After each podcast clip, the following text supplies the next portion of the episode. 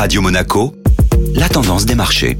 La tendance des marchés avec la Société Générale Private Banking, les grands indices européens sont restés à l'équilibre. Laura Guial. L'indice de Paris a maintenu les 7200 points hier. Deux secteurs se sont démarqués.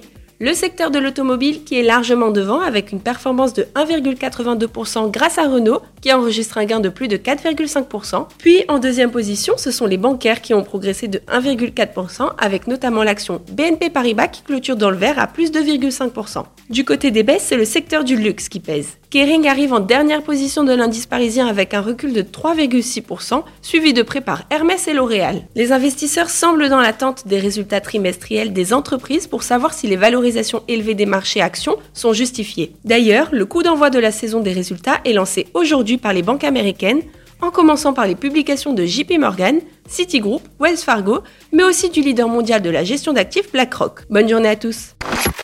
Société Générale Private Banking Monaco vous a présenté la tendance des marchés.